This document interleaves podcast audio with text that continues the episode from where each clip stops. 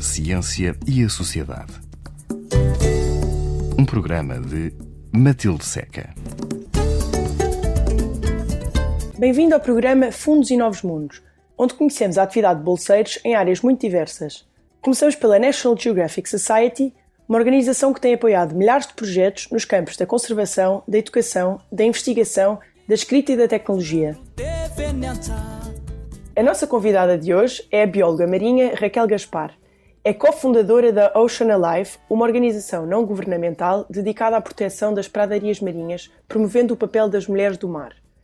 Iniciou a sua carreira trabalhando para a conservação dos cetáceos em Portugal, em colaboração com a Universidade dos Açores, o Instituto da Conservação da Natureza e Florestas e ONG estrangeiras. É doutorada pela Universidade de St. Andrews, na Escócia, onde desenvolveu a sua investigação sobre a dinâmica populacional dos roazes do estuário do Sado, que acompanhou durante mais de 20 anos. Realizou um pós-doutoramento sobre comunicação de ciência, promovendo o papel das histórias na literacia do oceano, e é autora de livros para crianças, entre outros projetos pedagógicos. Olá Raquel, bem-vinda. Gostava de lhe perguntar já o que é que são exatamente pratarias marinhas e porquê é que são tão importantes? As pradarias marinhas uh, são campos de plantas uh, marinhas, plantas aquáticas que, que, vivem no mar e são um, dos habitats mais importantes do planeta pelos serviços que nos dão, porque nos dão oxigênio, porque nos dão alimento. Uh, são um habitat berçário onde os pequenos peixes, os juvenis, crescem, onde muitos animais marinhos se vão reproduzir Uh, são um habitat muito importante para sequestrar uh, o carbono e, portanto, muito importante para regular uh, a temperatura do planeta. Também um habitat muito importante que funciona como metar e que nos ajuda a tratar a água do mar, a filtrar a água do mar, não só do ponto de vista do, dos efluentes e, portanto, dos compostos açudados que vêm nos efluentes, mas também do ponto de vista bacteriológico. Efluentes, então, Raquel, também... é exatamente o quê? Efluentes são as, as, águas que, que vêm da, das hectares ou de, das hectares de, de, dos esgotos urbanos ou das hectares industriais ou até mesmo dos, dos, dos arrozais e, portanto, dos campos agrícolas. E que vão descarregar então nessa, nessa zona? E que descarregam uh, nos rios uh, e nos mares, sim. E estas pradarias, estamos a falar de, de que, que zonas da costa de Portugal é que, é que têm? Hoje, muito poucas. Um, tem havido um declínio dramático um, e hoje em Portugal, de norte a sul, temos na Ria de Aveiro, uh, no estuário do Mondego, uh, na Lagoa de Óbidos, no estuário do Tejo, aqui no estuário do Sado, uh, depois no estuário do Mira e em alguns pontos na, na costa algarvia e sobretudo na Ria Formosa e também há um registro na Madeira, na Ilha da Madeira o que é que, o que, é que faz um, um, ser um habitat perfeito para, para, as, pradarias marinhas, para as pradarias marinhas uh, existirem? Sim, elas não podem existir em qualquer lado, precisam de bastante luz, porque são plantas, uh, não, não, não aguentam a ondulação, se bem que ondulação forte, portanto não, não estão nas praias normalmente onde se faz surf, uh, mas estão sobretudo em baías, em zonas abrigadas, em baías, em estuários, em lagoas marinhas. E esta este projeto de conservação que, que, a Raquel está ligada em relação às pradarias marinhas é especificamente as pradarias do estuário do Sado ou há alguma ligação também com, com as outras áreas? O projeto piloto uh, da Ocean Live, ao qual eu estou ligada, é no estuário do Sado, mas o que pretendemos é dar voz ao habitat em si, portanto, um, o que nós gostaríamos mesmo é que um, eh, este, este, exemplo que estamos aqui uh, o que nós gostaríamos mesmo era que o exemplo do estuário de Sado servisse para proteger as pradarias marinhas que ainda restam uh, nos outros locais em Portugal. E porquê é que elas estão tão ameaçadas, sendo que há esta importância enorme delas? Bom, quando uh, uma planta quer crescer num sítio uh, que é um sítio onde vive muita gente, onde há muita atividade humana, está à procura de problemas e de facto, assim é. Um, talvez as coisas se ponham um bocadinho ao contrário, não é? Porque as plantas estavam lá primeiro.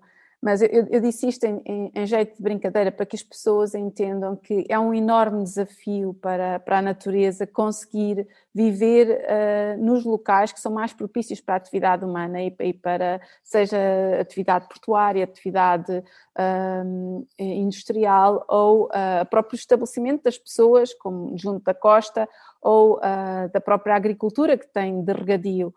E, e, este é o grande problema das pradarias, que é viverem em zonas costeiras, uh, onde há cidades, onde há portos, onde, onde, pronto, onde, onde há indústria, onde, onde, há pesca, uh, uh, atividade pesqueira destrutiva, nomeadamente com ganchorras, arrasto,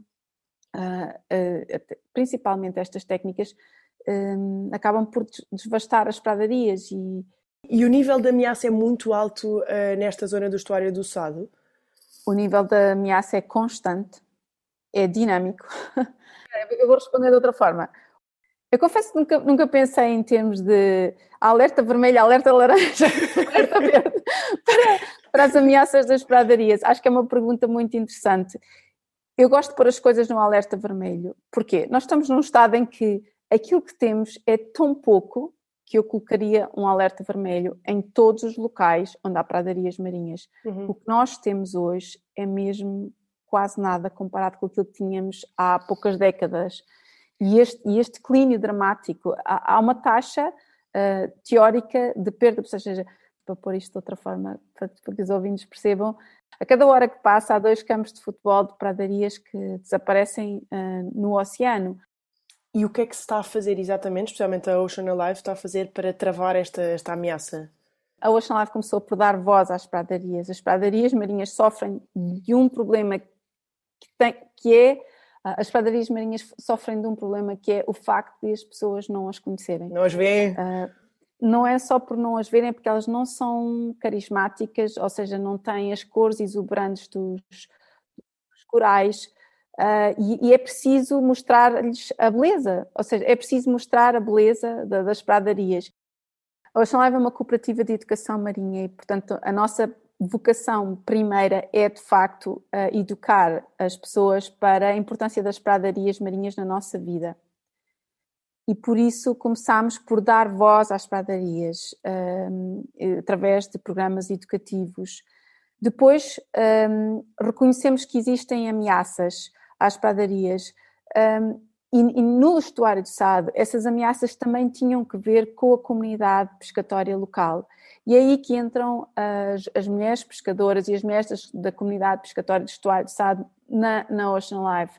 Porque o que fizemos foi conversar com elas e criar um, uma, um género de uma aliança que permitisse que elas tivessem um papel junto da sua comunidade na eliminação das ameaças que elas próprias designaram e reconheceram. Que eram quais exatamente? Ou seja, já falámos de algumas ameaças às pradarias, mas numa macroescala, os pescadores em concreto faziam. Qual é que é o comportamento deles que é nefasto para as pradarias?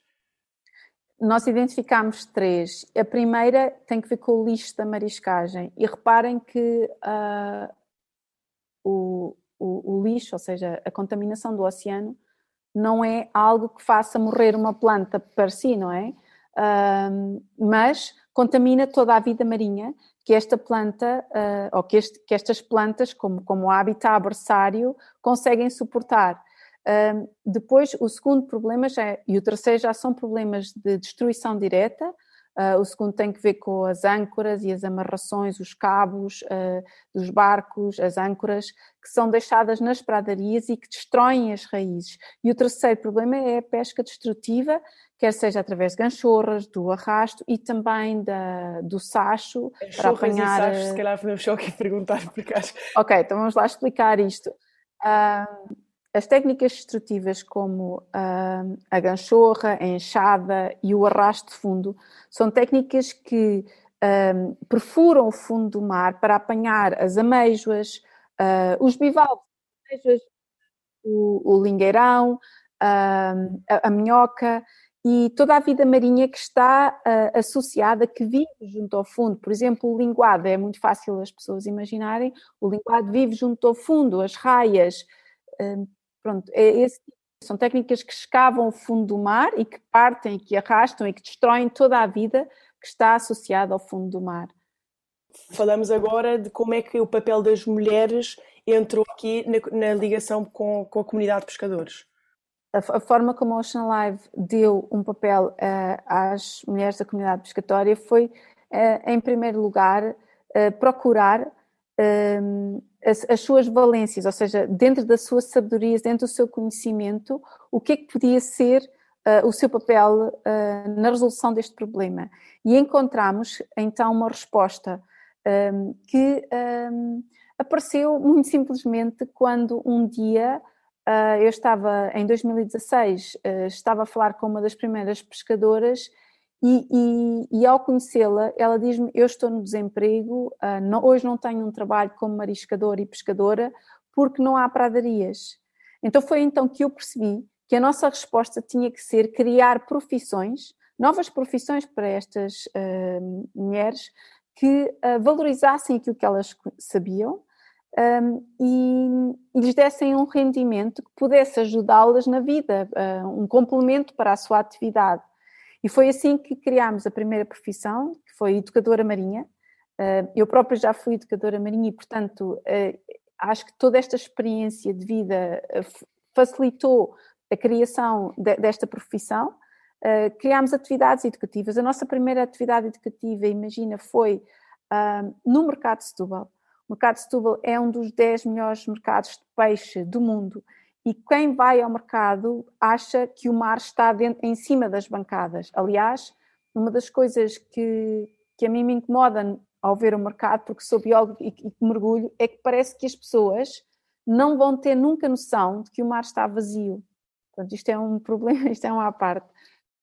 A primeira profissão que a Ocean Life criou para as pescadoras foi, foi a profissão de educadora marinha, porque as pescadoras têm um conhecimento de, experiencial, uh, uh, emocional da vida marinha que ninguém tem. E, e, e, ao valorizarmos isto e completarmos isto com o conhecimento científico dos biólogos marinhos, um, assim criámos uma série de, de, atividades no mercado de peixe, nas próprias pradarias, ou até a bordo de, de, embarcações. E a segunda profissão que criámos foi as agentes de sensibilização. Tínhamos dado voz às pradarias, mas queríamos também uh, sensibilizar, mudar comportamentos das pessoas que, que, da própria comunidade, não é? Do, dos pares das pescadoras, que, que eram responsáveis pelas práticas que queríamos eliminar.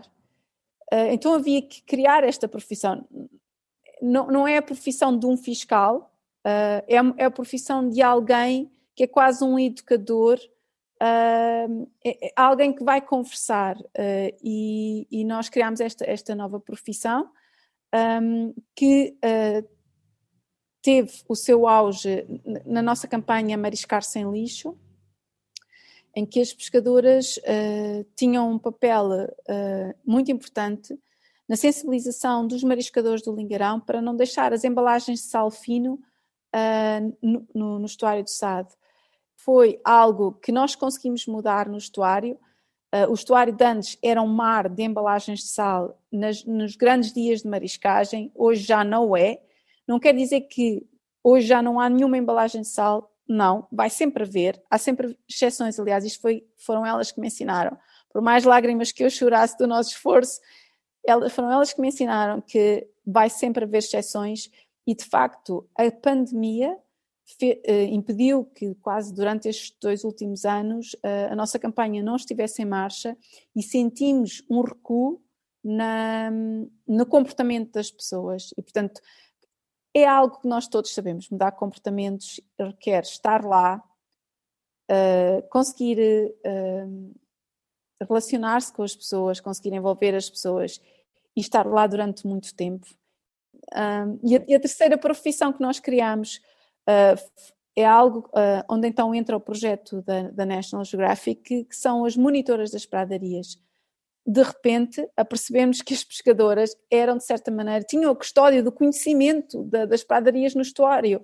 Elas sabiam onde elas estavam. Então, se nós queríamos ter um mapa das pradarias, porque nós não podemos proteger sem conhecer onde estão as pradarias, só tínhamos é que as capacitar para elas com um GPS nos darem informação uh, geográfica e assim disponibilizarmos um mapa, como está hoje no nosso site, para quem quiser saber onde estão as pradarias do estuário de Sado. E com esse mapa nós entregarmos conhecimento às entidades que podem decidir e licenciar atividades que podem prejudicar as pradarias e hoje já fizemos todo este ciclo.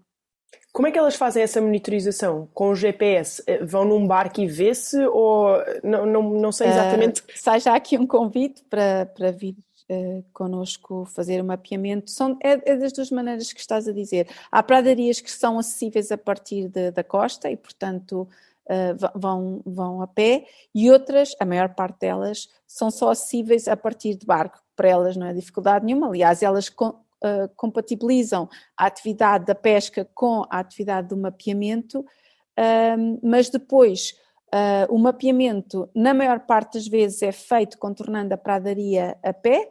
Em alguns casos, porque a pradaria é subtidal, ou seja, está debaixo da água, uh, em determinadas marés com água vítrea, ou seja, água transparente, vamos dizer assim, limpa, através do contorno da mancha com o barco, fazemos então o um mapeamento.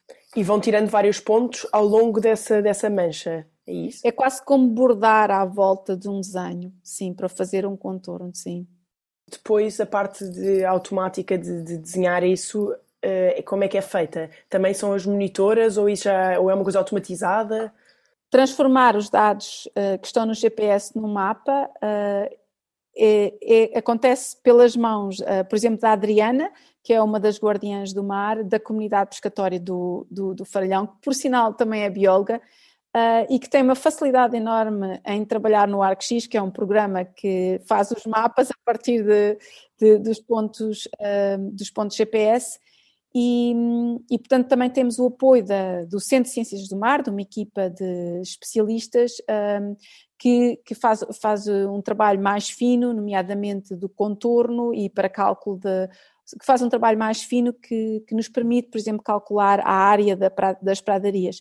É através deste trabalho que nós hoje sabemos que nós conseguimos mapear 122 hectares de pradarias uh, no Estuário do Sado, portanto 122 campos de futebol e temos uma estimativa que vai uh, entre 150 a, a 200 uh, eh, hectares no total, esta é a nossa estimativa para a área uh, total de pradarias do estuário. Mas é uma estimativa que ainda carece de suporte uh, no terreno, porque há áreas que nós ainda não conseguimos mapear.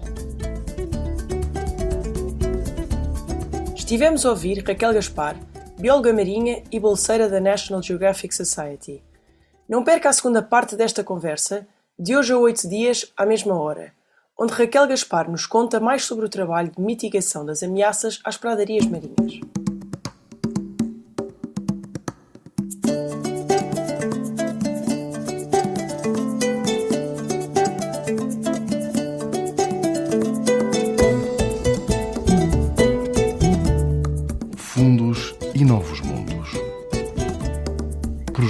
Para a Ciência e a Sociedade. Um programa de Matilde Seca.